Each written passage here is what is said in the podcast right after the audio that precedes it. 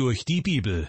Eine Entdeckungsreise durch das Buch der Bücher von Dr. Vernon Mackey. Ins Deutsche übertragen von Anne-Katrin Zopf und gesprochen von Kai-Uwe Wojczak.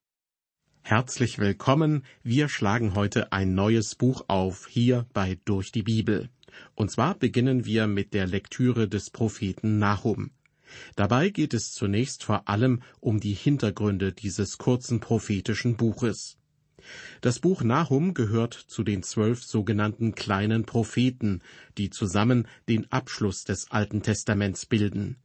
Kleine Propheten heißen sie im Kontrast zu den vier umfangreicheren Prophetenbüchern Jesaja, Jeremia, Hesekiel und Daniel.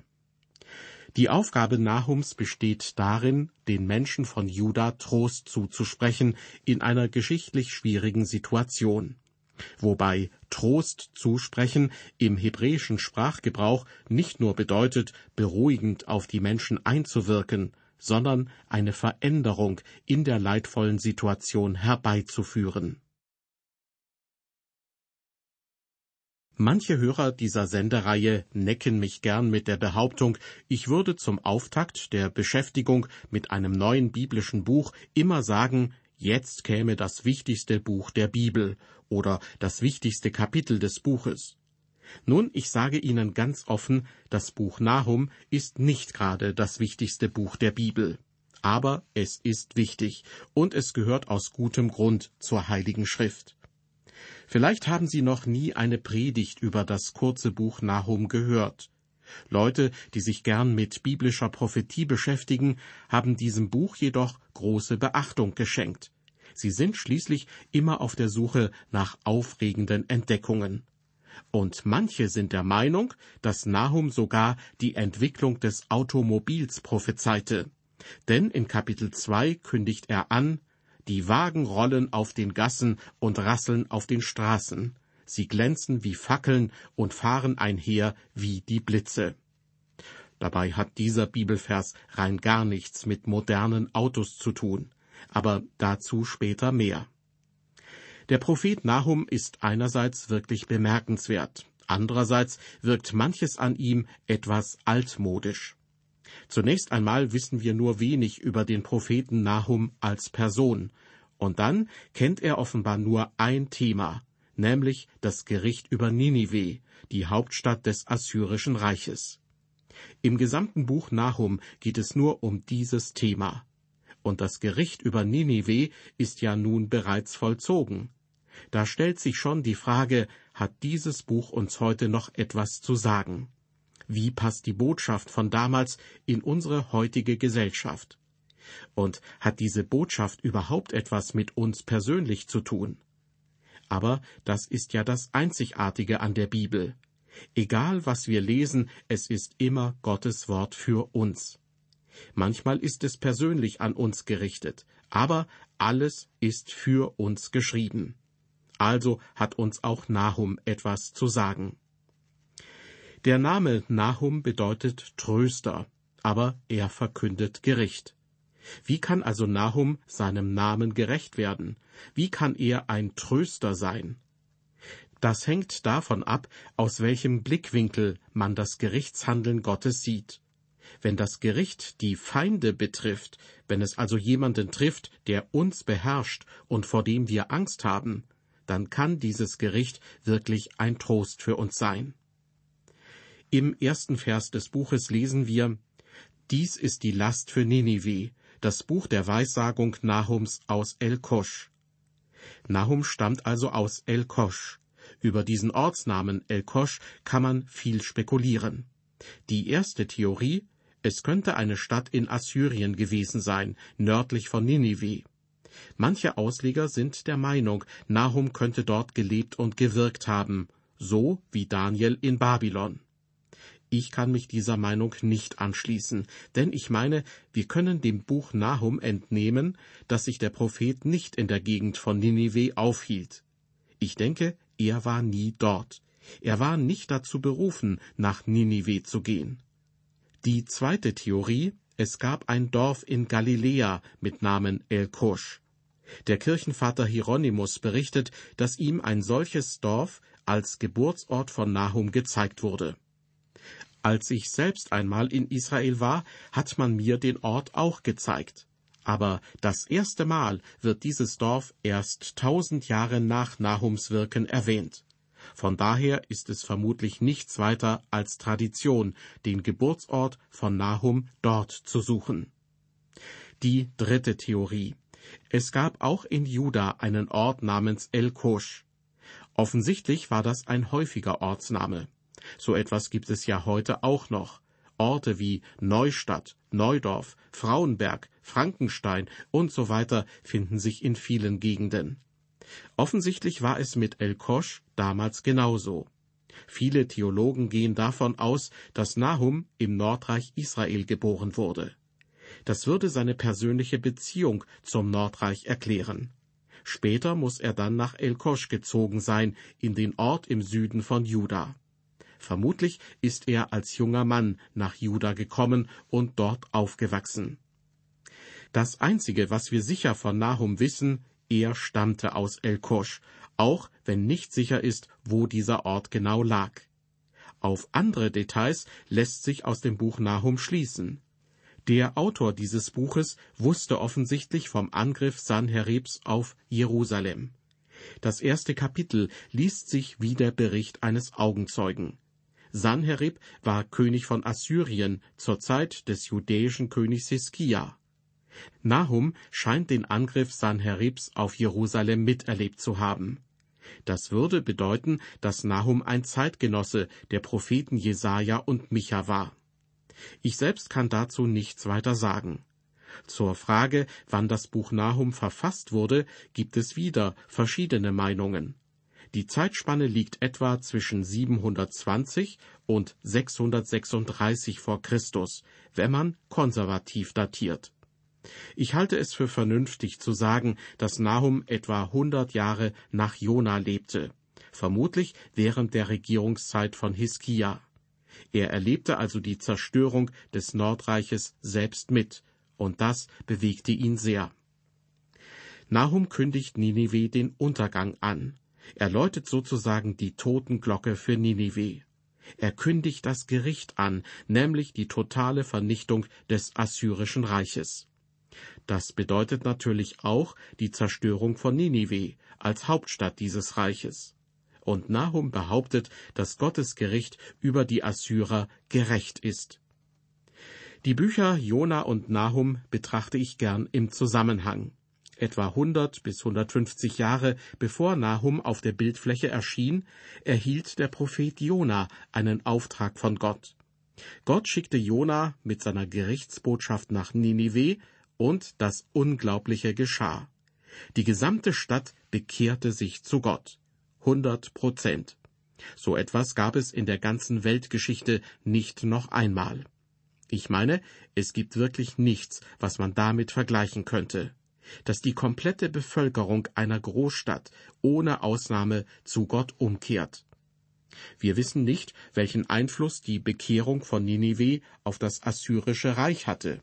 Aber Ninive als Hauptstadt hatte mit Sicherheit großen Einfluss auf die Nation und ganz Ninive bekehrte sich damals zu Gott. Aber es stellt sich die Frage, wie ging es mit Ninive weiter? Wie lange hielt die Erweckung an? Wurde das ganze Volk nun für immer fromm? Leider nein. Nach einer Weile wandten sich die Leute von Ninive offensichtlich wieder ihren heidnischen Gottheiten zu. Mit der Zeit wurden sie genauso brutal wie vorher. Es hatte schon einmal eine Botschaft Gottes für dieses Volk gegeben.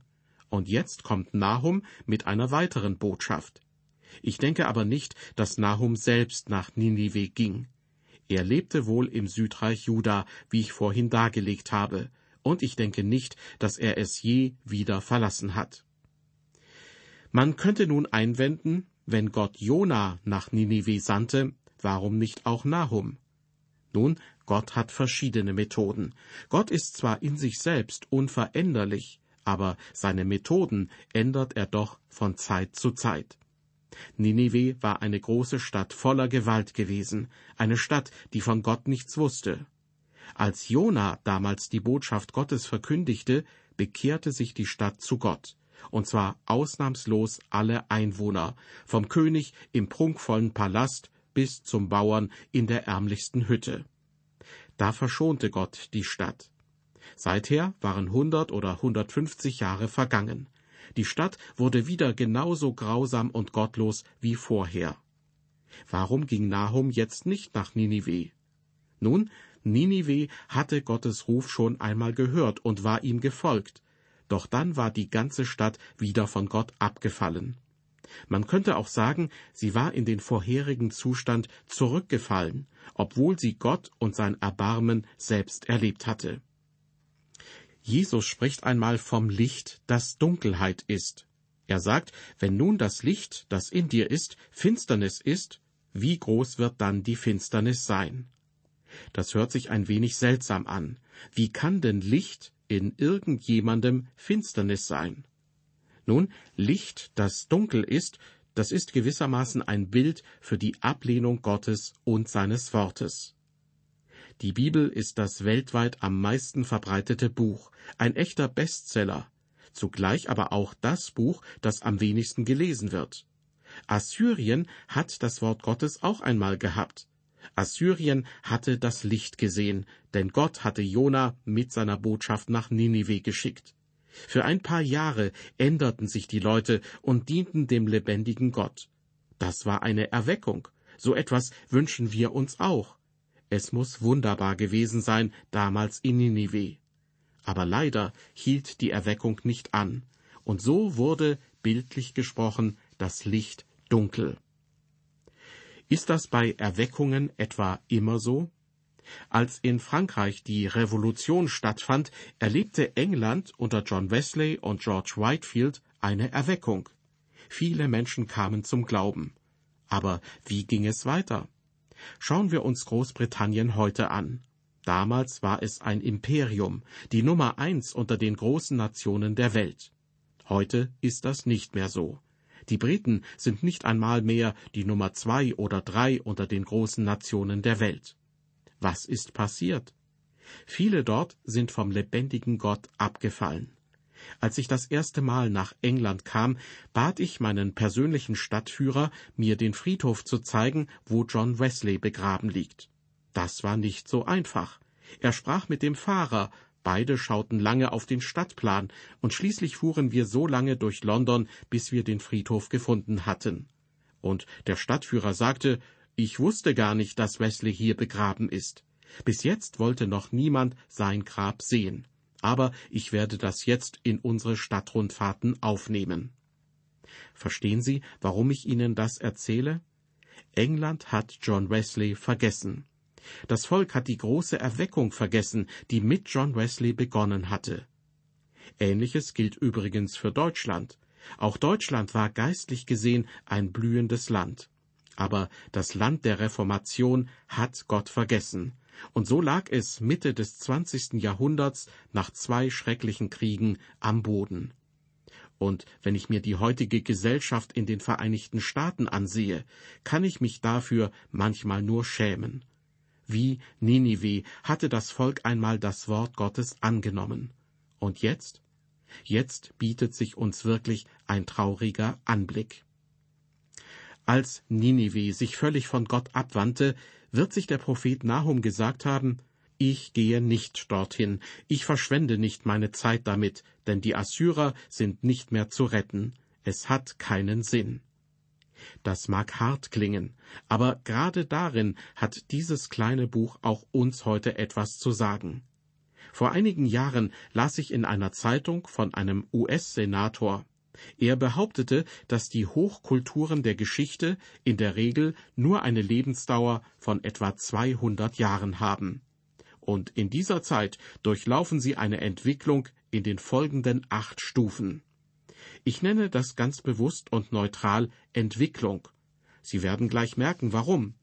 Hier also die acht Entwicklungsstufen von Hochkulturen in aller Welt. Die erste Stufe von der Unfreiheit zu tiefer Religiosität. Die zweite Stufe von der Religiosität zu großem Mut. Dritte Stufe vom Mutigsein zur Freiheit. Viertens von der Freiheit zum Wohlstand. Fünftens vom Wohlstand zur Selbstgenügsamkeit. Sechste Stufe von Selbstgenügsamkeit zum Egoismus. Siebtens vom Egoismus zur Gleichgültigkeit. Und schließlich die achte Stufe von der Gleichgültigkeit zurück zur Unfreiheit. Die USA sind inzwischen rund 250 Jahre alt. Was würden Sie sagen, in welcher Phase befindet sich Amerika? Und wie ist es mit Deutschland? Wie lange wird es diese Zivilisation noch geben? Auf welcher Entwicklungsstufe befinden wir uns? Irgendwo zwischen Wohlstand, Egoismus und Gleichgültigkeit? Ist das nicht ein realistisches Bild unserer Gesellschaft? Denn ganz offensichtlich gibt es viel Gleichgültigkeit bei uns. Der nächste Schritt wäre dann von der Gleichgültigkeit zurück in die Unfreiheit. Liebe Hörer, genau das ist das Bild, das wir im Buch Nahum von Ninive bekommen. Die große Weltmacht Assyrien hat durch Jona eine Botschaft von Gott erhalten. Ninive hatte eine Erweckung erlebt. Wir wissen nicht, wie lange Ninive Gott treu war, aber nach gut hundert Jahren war es vorbei. Alles war dann wieder genauso schlimm wie vorher. Jetzt will Gott Gericht halten. Und es stellt sich die Frage, ist das gerecht? Nahum zufolge ist das nicht nur gerecht. Nahum sagt sogar, dass Gott gut ist, wenn er dieses Gericht vollzieht. Manche Leute meinen, man sollte Nahum lieber Ehem nennen, wie jemand, der nicht so richtig weiß, was er sagen soll, ständig ähm sagt, wenn er zu reden anfängt und sich dazu noch immer wiederholt. Aber nein, das Buch des Propheten Nahum ist ein spannendes Buch, denn hier lernen wir die andere Seite Gottes kennen. Gott ist Liebe, aber er ist auch heilig und gerecht und gut. Und Gott wirkt heute immer noch, nicht nur an Einzelnen, sondern auch an Staaten. Und deshalb hat uns dieses Buch auch im 21. Jahrhundert noch etwas zu sagen. Thematisch lässt sich das Buch Nahum in drei Teile gliedern. Im ersten Teil geht es um die Gerechtigkeit und Güte Gottes. Davon lesen wir in Kapitel 1 in den ersten acht Versen.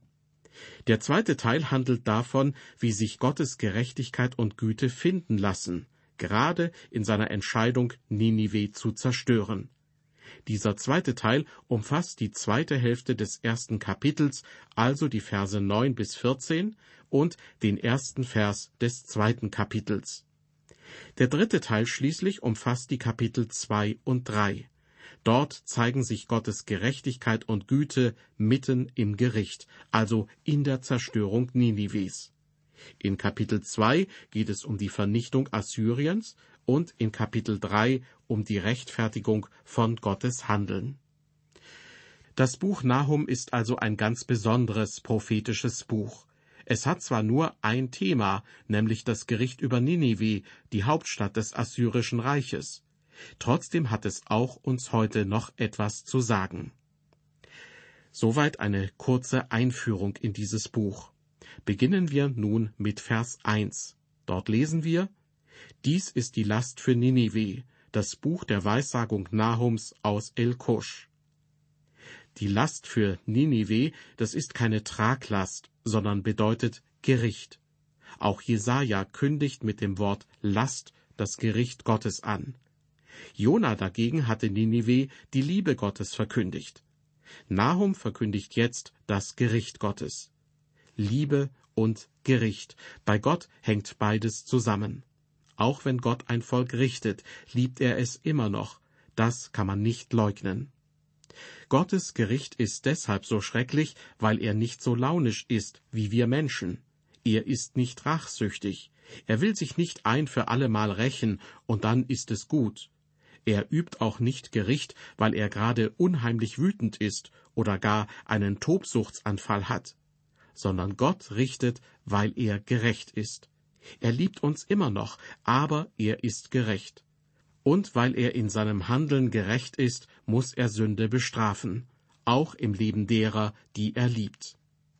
Gott liebt auch die Stadt Ninive. Das hatte er schon Jona gesagt.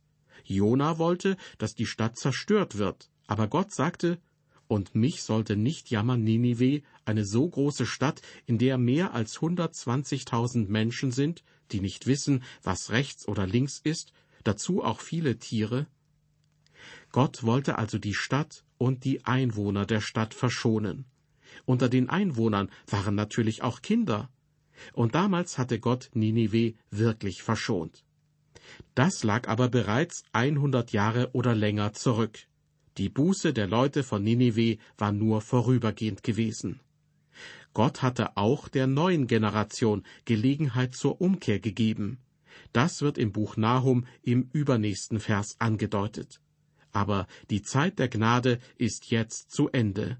Jetzt wird Ninive das Gericht Gottes zu spüren bekommen. Das ist die Botschaft von Nahum. Die Zeit ist abgelaufen für Ninive, die Hauptstadt des Assyrischen Reiches. Gottes Gericht steht bevor. So die Botschaft des alttestamentlichen Propheten Nahum. Die Verhältnisse in Ninive mögen damals ähnlich gewesen sein wie 100 oder 150 Jahre zuvor, als Jona nach Ninive gehen sollte. Doch der entscheidende Unterschied lag darin, dass Jona zu Menschen gehen sollte, die Gott noch nicht kannten. Nahum hingegen wandte sich an Menschen, die zwischenzeitlich Gott kennengelernt und sich dann doch wieder von ihm abgewandt hatten. Mehr dazu in der nächsten Ausgabe unserer Sendereihe durch die Bibel. Bis dahin, auf Wiederhören und Gottes Segen mit Ihnen.